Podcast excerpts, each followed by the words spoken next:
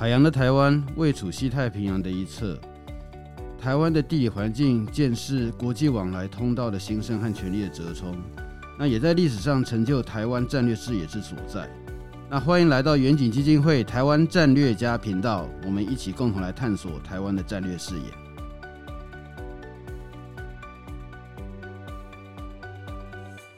今天呢、是我们远景的台湾战略家哈 Podcast 第三集。那很高兴啊，我们邀请到台湾首屈一指的这个解放军专家哈，中国解放军的研究专家李颖佑先生哦，非常重量级。那那个他会告诉我们有关于啊围台军演他所展现的实力与弱点。好，来颖佑兄，要不要跟大家打个招呼？好，首先感谢今天赖 Sir 邀请我来这一边参加这个 Podcast 的录制。那这边当然也很很感谢这各位的同仁，让我有这机会，让我们在这一个空中，或者是线上，或者是在这一个连线中跟大家相会。谢谢。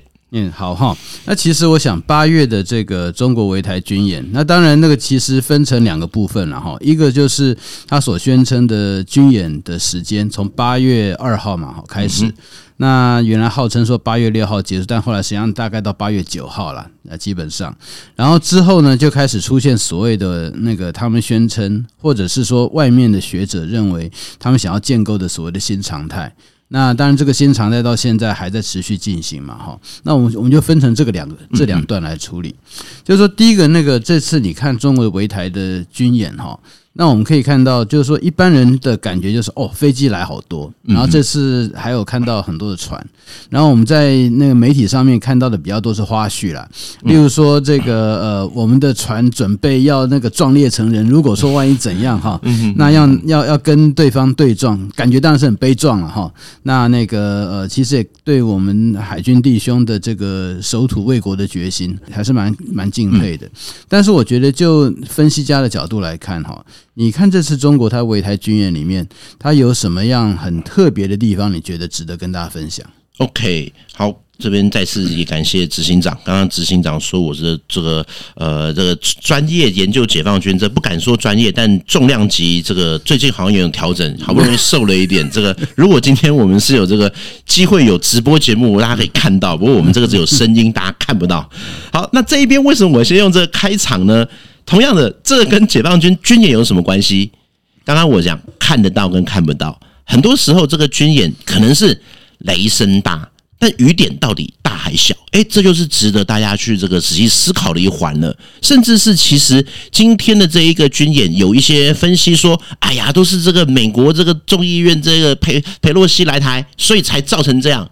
可是，其实今天就我自己的观察也，也也也也，这个也是最近跟一些朋友的这个呃分享、研究、讨论的一个结果，就是佩洛西来不来，今天中共他都已经准备好要给台湾一点教训了。嗯嗯。那这一个教训当然不是说因为台湾怎样，是因为在。二十大，这我们录音的时间是九月底嘛？可能接下来在没没几天，可能中美国呃，这个中国就有一些大事要发生了。那这个大事二十大之前，他应该会在秋季进行一个比较大规模的军事的演习、军事的行动。所以，其实第一个，我们说是不是因为佩洛西来台导致了这个军演？我觉得这两个并没有一个绝对的一个因果关系。今天其实对中国来讲，美国人来不来，他可能早就已经准备好了。那这一边的话，当然裴洛西来还给了他这样子的一个呃借口，但是我们要想的是，裴洛西其实今天来说。众议院议长这个议长不是第一次来到台湾，我们现在来看，呃，二十五年前，当时好像九七年的时候就来过一次了呀。对对，所以其实啊，对金瑞气，那个时候，当那个时候美国其实他要来台，对于现在的美中关系来说的话，两边其实都有一个谨守一个规则，就是我可以有一些突破，但是不能够去破了过去的远利。曾经发生过，可是很久没有来，但是以前也来过了呀。他没有一个说很大一个大大规模的彩虹线这样子的行为，所以其实美国那边也会有一点质疑，是说，诶，中国他为什么这一次有这么大的一个反应？那我自己在看他这一次的反应，我们如果先从政治角度来看，因为我们说这个军事是政治的一个延伸嘛，政治角度来看的话，第一个，习近平他可能在做这个军演，他要想要交出一个对台的成绩单。今天二十大前基本上就是他的一个期末考，他要不要这一个连任，要不要做什么？当然，这个他有他的政治考量，可是他要有一些表现给他们中国国内的民众看。给世界的观众看，或者是给他其他的一些中国共产党的高层看，嗯哼，那我们就可以去看到的是说，他在香港已经有一个成绩出来了嘛。香港不管国安法啦，或者是什么，我相信大家都有去注意到。这两年的香港跟过去是大不相同了。那这一次的行为，他刚好就是对台湾一个成功的军事的一个行动。呃，他当然自称是成功了。然后不管是什么海峡中线还是什么，他声称达到了前所未有的一个效果。OK，这是他第一个成绩单。第二个，他也要去对美国来表态。好。登当席当年这个呃议长来了，但是当时的解放军跟现在绝对是实力上有落差。当时的中华人民共和国跟现在的中华人民共和国二十五年过去了，实力绝对是不一样。同时，习近平他也是在为他下一任在铺路，他要告诉美国说：“OK，接下来我的第三任，我可能有这样的行为，我的实力跟以前已经不一样了。”所以，第二个他是在对美国做一个表态。第三个。他要去展现的，就是刚才执行长有去提到的一点，他的军改是不是成功了？我的联合作战的实力。我要告诉我的一个中国中华人民共和国的民众啊，我推动了军改，你们这个税金缴了那么多，除了辽宁号什么那些航空母舰，新武器买了那么多，那我成效如何？我要对内去做一个表达。所以其实这一次的军演，它基本上是有这三个方向的一个目的。那再来，我们就要去看的，就是说刚才其实呃赖老师有也有去提到的，他这个好像延长加赛，或者是说他这个目标画了六个区等等的，他画六个区，其实第一。第一个，他其实就是在展示的是他有能力想要封锁台湾。嗯哼，在因为他也知道嘛，我们这个呃台湾乌克兰毕竟是这个地缘上面有一点差距。乌克兰它还可以从路上火车就一路到基辅来啊，那我们一定就是海运就空运嘛。所以如果他在海上能够去做一点封锁的话，是不是对于我们台湾人民的信心，或者是对于我们的安全会有一些冲击？或是未来他在对付我们的时候，可能也会先朝封锁的方式来前进。这是第一个。那第二个的话，我们也看到，大家其实都会看的是全部。我这也不是这个只有我们啦，我相信国内外大家都会关注，飞弹飞过了台湾的这一个外太空的上空了。嗯哼，飞弹打到了太平洋，这是第一次。嗯，那这一边其实说实在，不用我们担心。日本的朋友也非常担心，因为这个飞弹第一次打到他们这个所谓的这个 EEZ 这个地方嘞，那个是第一次。很多时候说实在，美国一开始可能会有一点觉得说，哦，你就像九六年一样，在这个呃东北方这个左营外海这样打个这样子就好了。基隆和左营，基隆左营这样打一下，因为你以前也这样干过嘛，那你现在如法炮制就好了。可是没想到他这一次打到太平洋了。那所以说，这次打到太平洋，其实共军他想要去展现的，就是说，你不要以为你的花东外海那个地方是安全的。所以我们仔细看这一次他的一个新闻宣传，除了飞弹这一个动画展示之外，他的军舰特别找了一个这一个海军的一个军官，然后呢拿个望远镜，然后离着我们说什么，你看呐，这个就是花莲那根烟囱啊什么的，全部都在花莲，全部都在东岸。如果今天是西岸还是什么？好像没有什么消息。他今天展现出一个亮点，今天在花东的这个展演就是他的一个亮点。那也没错，他今天为什么要在这个地方呢？为什么非要打到那边？一个是登当席。九六年飞弹危机，美军的航空母舰就是在台湾外海那边去做集结，嗯、所以他先天他就要去展现说：“哦，你来呀、啊，你来呀、啊，你来，我可以打得到。”这是第一个。第二个，他也会告诉台湾是说，过去我们常说可能要苏博，因为这个西部机场啊，或者是港口可能都会遭到解放军第一级的攻击，所以我们的部队会往花东那边去集结。好，他也去展现了，我今天不止飞弹飞得到。船舰也有可能从里面靠进来，去打你的一个华东地区，这也是他这一次在军演里面会去想要呈现的一个方向。那另外的话，就是这一次的一个军演，其实我们也看到了，他今天不是只有这种飞机、大炮、飞弹，嗯，在他这些展在军演的过程中间，我们也看到它有一些什么呢？除了实之外，还有一些来自虚的网络攻击跟假新闻的一些一些对我们的骚扰。那当然，这一些也是它的一个联合作战实力的一环。好，我想哈，就是说这个呃，有关于在网络的部分，那我们会另外再找别的时间，我们再来讨论哈。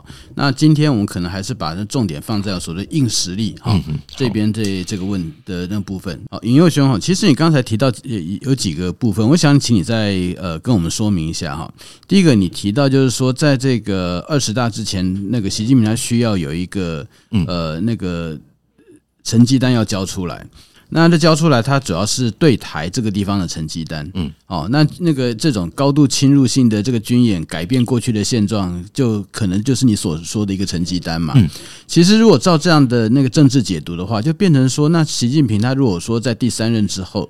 那那个他要真的要呃在政治上面要持续要有斩获的话，他就变成还是需要在对台上面要有一些成果，嗯，所以他就代表的就是说，反而台海未来的这个紧张的情势会持续升高嘛，哦，甚至有可能会发生战争。我觉得这一点我们就摆了明这样子来来预期哈。那另外一个稍微小一点就是说，你有提到，因为解放军他要在二十大之前，他就是要。必须要有一些事情，我现在 就稍微问一下，因为比较细节的，就是说，第一个，类似像解放军这种大规模的军演，在十九大之前有没有出现过？好，这样我们可以来做个比较嘛。那第二个就是说，诶，那个，因为讲到二十大，因为二十大之后马上跟着就是这个呃，中国他的那个军官的升迁嘛。对，诶，那当然那个二十大的时候，例如说谁那个，因为。军官他和那个一般的呃文官那些的人员哈的升迁不太一样，文职他们看的是，例如说在国务院啊，他的这个人事的安排哈，然后有没有进入中央委员？那军方的话，当当然能够进入中央委员的，甚至进入中央政治局就已经比是比较少数，那他们还是看那中央军委会这边的那个安排嘛。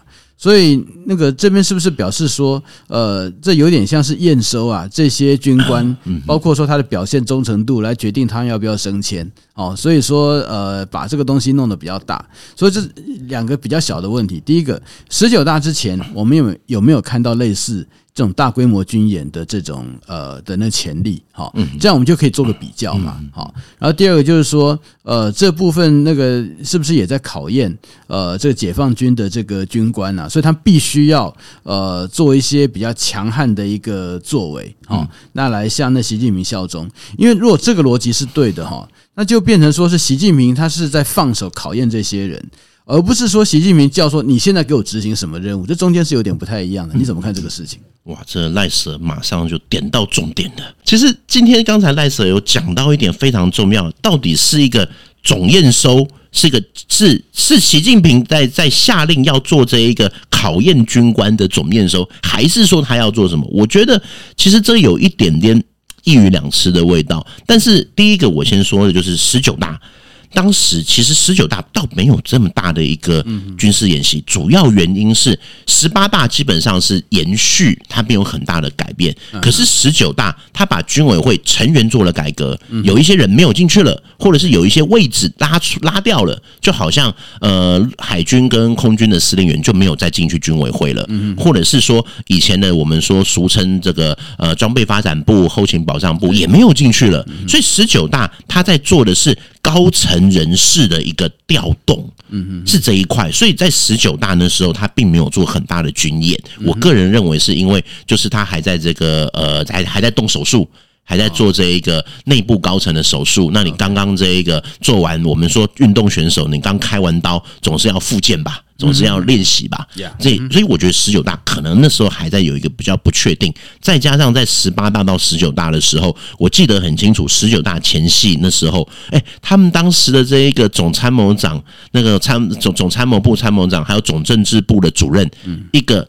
被轻生了，这个这个这个我们的这这张扬嘛，就就就哎，哇，这么高的位置就居然出这种事，然后另外一个参谋者，我我我记得这上节目说不能讲太细，所以我们要说被轻生。哦，被轻生，对对对，不然这个节目我们要，因为如果今天是 YouTube 节目，我们会有警语有没有？哦，可是录音我们要这样讲，对对对对对，好，然后再再一个被被被轻生了，OK，然后另外那一个总这总参谋长呢，哎，这么高位耶，他居然就是被抓了，就是什么什么那个。出了什么贪腐啊，还怎样？所以那时候十九大是很肃杀的一个状况，所以当时可能就没有那么多的一个军演。那在二十大这一次，其实我自己有去观察到，呃，因为最近高，我大家都在看二十大这个军委会。CMC 这军委会会怎么样的安排？呃，这个人事怎么安排这一边，到我们等一下再讲。我先讲一个东部战区司令打台湾，想当然尔，一定是。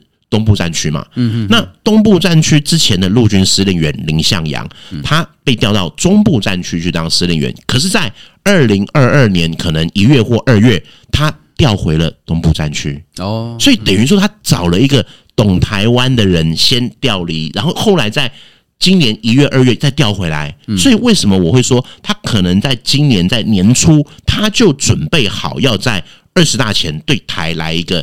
总验收也好，或军演也好，我们从人事来看，他在把在今年年初就把这些懂台湾的人开始调回来了。OK，这一块我觉得是还蛮值得去注意的一点。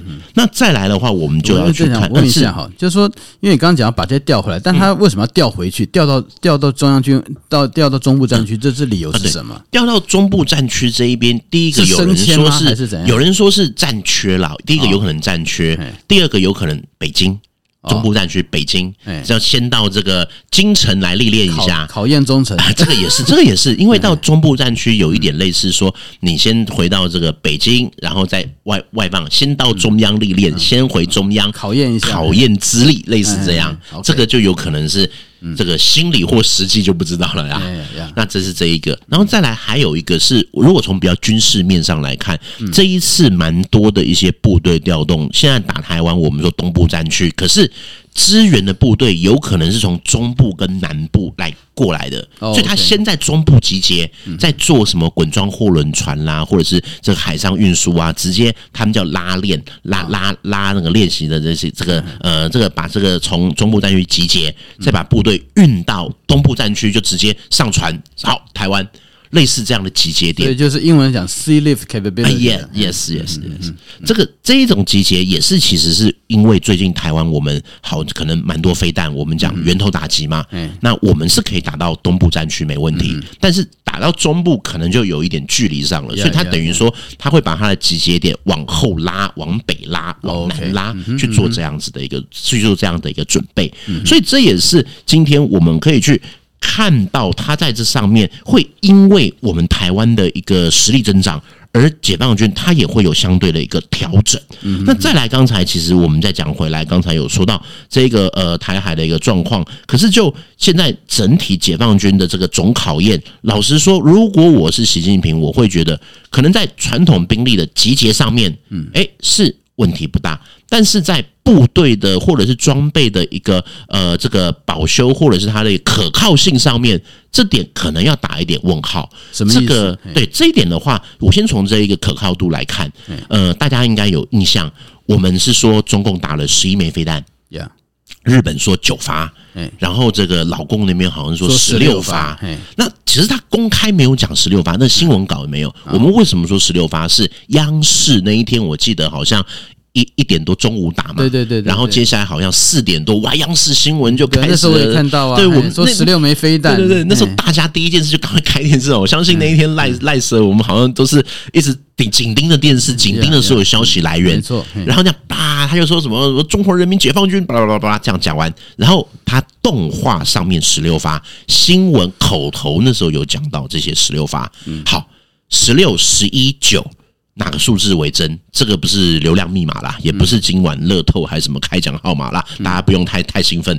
这个我先说日本的九，日本九应该是它的一个路基神盾的小角度问题。那我们的十一，我个人会认为我们这边抓到十一发是相当精准，因为我们的这个雷达乐山这边的系统基本上是发挥很大的作用。那十六跟十一呢？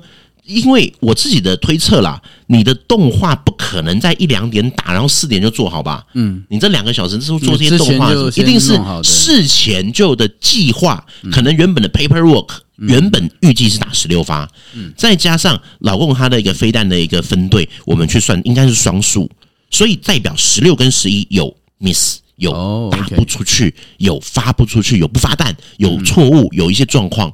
那中间这五发，哎，三分之一耶，十六枚五发不行，三分之一耶。所以这个就会是他今天我认为解放军他可能改组改组了，或者是联合作战等等，但是你的后勤支援跟保修跟不跟得上是他的大问题。Yeah，谢谢哈。就是说，其实如果说再讲到那个呃，因为十一发和九发，嗯，那很明显的就是包括到底那两发跑哪边去嘛？日本没侦测到，有可能是不知道偏到哪边去了。如果这样算起来的话，十六发里面有七发是 不晓得在哪里的，将近一半的那种失败率。所以说，当然这感觉让台湾来讲，诶。好像也就是这样，反而我们要担心在外面的好像被那个不小心的流弹 打到的这个问题。哦，尹佑兄哈，我想那个呃，在这次军演其实有一个很重要的这个议题啊，就是有关于联合作战。哈，因为刚才你也提到嘛，就是说中共他这一次的那个作为里面有以也包括网络攻击啊，然后经济制裁，算是比较全面的那个东西。但在这里面哈，其实有一个就是联联合作战的能力，这是大家在。探讨有关中国对台军力的这个能力哦，一个很重要的指标。那其实在这边哈，呃，有一个问题就是说，因为你刚刚提到，他有在中部战区或者是南部战区跨战区过来的这个的运输的这个演练嘛，好，所以说这个是跨战区的协作能力。但另外一个就是说，战区内跨军种的协作能力，你在这次军演，你有看到什么样的这个呃迹象？那你怎么评价它？OK。这边的话，其实我第一个有去注意到了，就是说现在相对来说，解放军他都讲一个四海联动，这是第一个我们要去注意的。所以，他现在不是只有台海这个东部战区，南海、台海、东海，甚至黄海，它全部都会是做一体的一个对对台湾的威胁。所以，其实对我们现在来看的话，南部这一块，他可能就想要去切断我们这个南海这 SLAC 海上交通线嘛。然后另外的话呢，东部战区当然就是对台主力的攻击，那可能中部是支援。那北部战区大家千万不要忘记，以前我们都觉得北部战区可能是朝鲜半岛啦这一块，可是它的航空母舰的基地是在北部战区啊，在大连啊那一带啊，所以他从那边南下。有可能从那个地方南下，就要去包我们的东部这个地方。嗯，那所以其实我们可以去看到，现在它的这一个整合能力在计划上面可能是已经到一个程度，可是它实际的一个通讯或实际的变化，甚至是它动员的一个能力，这一点如何？其实动员能力不是只有人到就好，你的枪弹油这个吃喝拉撒睡。全部都要到位啊！所以其实有人是这样讲说，一开始解放军他的目标应该是我们，我记得那时候大概七十二小时，第一开始第一个演习时间大概七十二小时左右，可是后来又延长一天。有人说是心理战，也有人说会不会是他的能力？哎，可能这个 delay 了一下，所以需要去压加长这个时间，这可能是一个解读。那另外就是它的一个通讯系统跟整合的上面，可以去进行这样的联合作战吗？因为今天说实在讲联合作战，大家都讲得很简单，但是今天解放军是在其他国家没有去介入的情况之下，嗯，去操作的，嗯，就像我们看到最近好像驻韩美军有说，诶，可能如果台湾好不好，something wrong，他们会出动。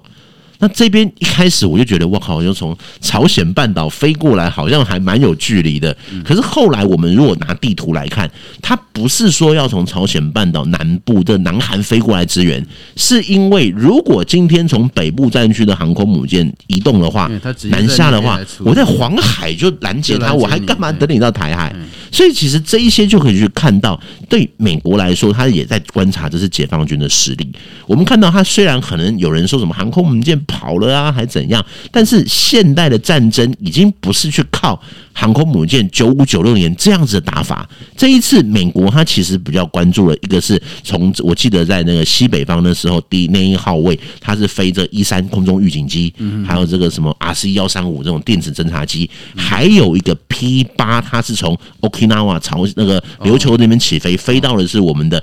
高雄外海那一带，巴士海峡那一带，这一些其实就是美国在做这一些飞行，在做侦测，在探刺探它的一个电子情报。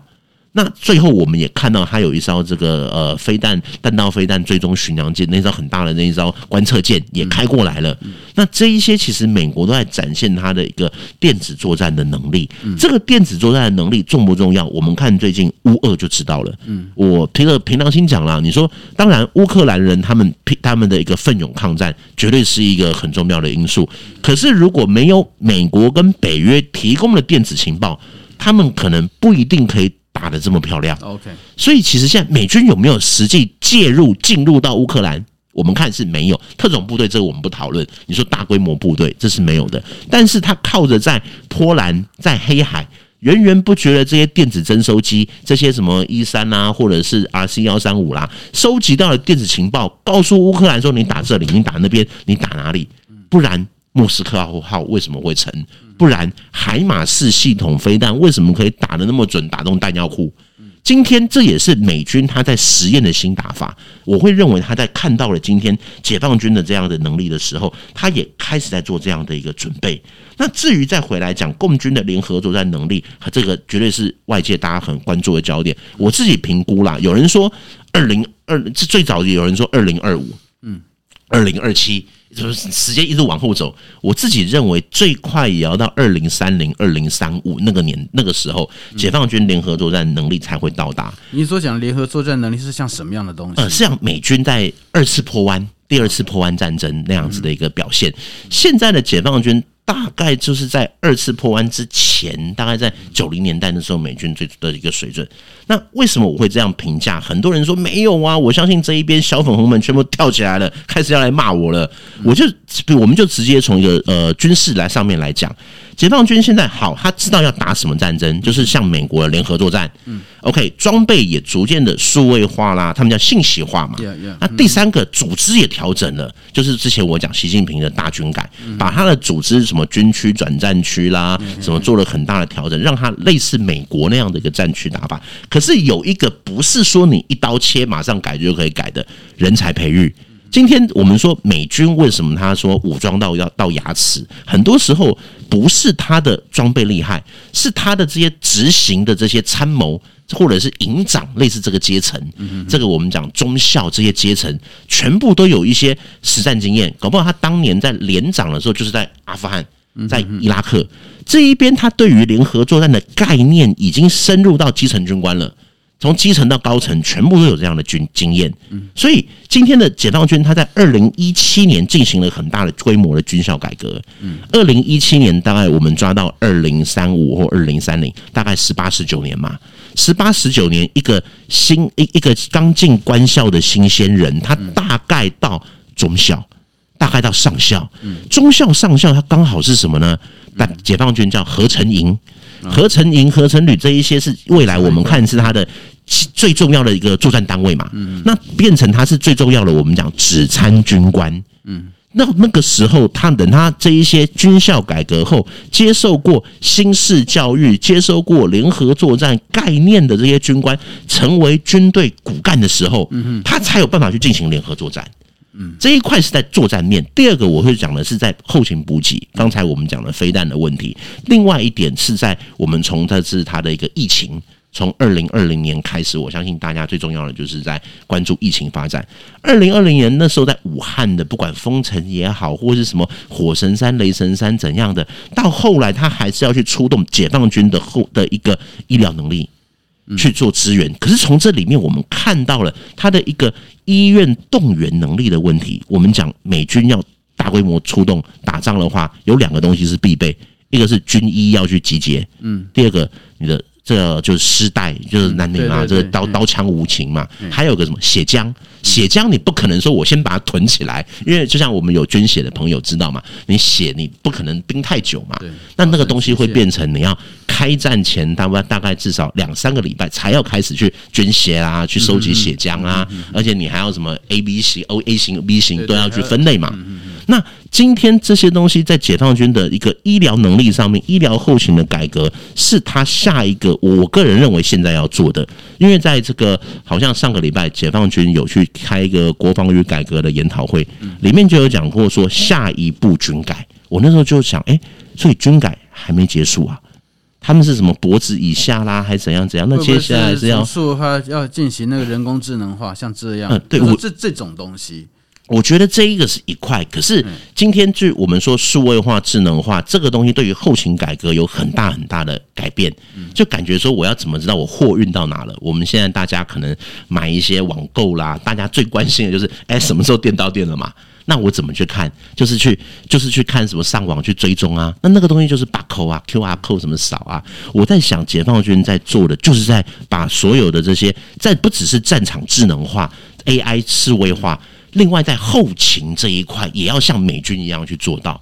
因为你的部队，我会认为之前军改太着重在打装边训这个作战这一块了。Yeah, yeah. 可是你后勤这块没有去改革的话，这样的部队你顶多打两天、打三天就没了，后继无力了。你讲的没错，就是说哈，那这次乌克兰的那个对乌战争，我们也的确看到那个。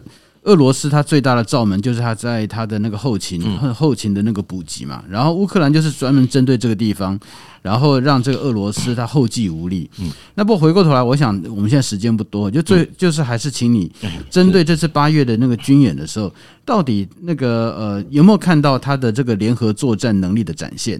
那有人说了，这次好像是船玩自己的，然后飞机玩自己的。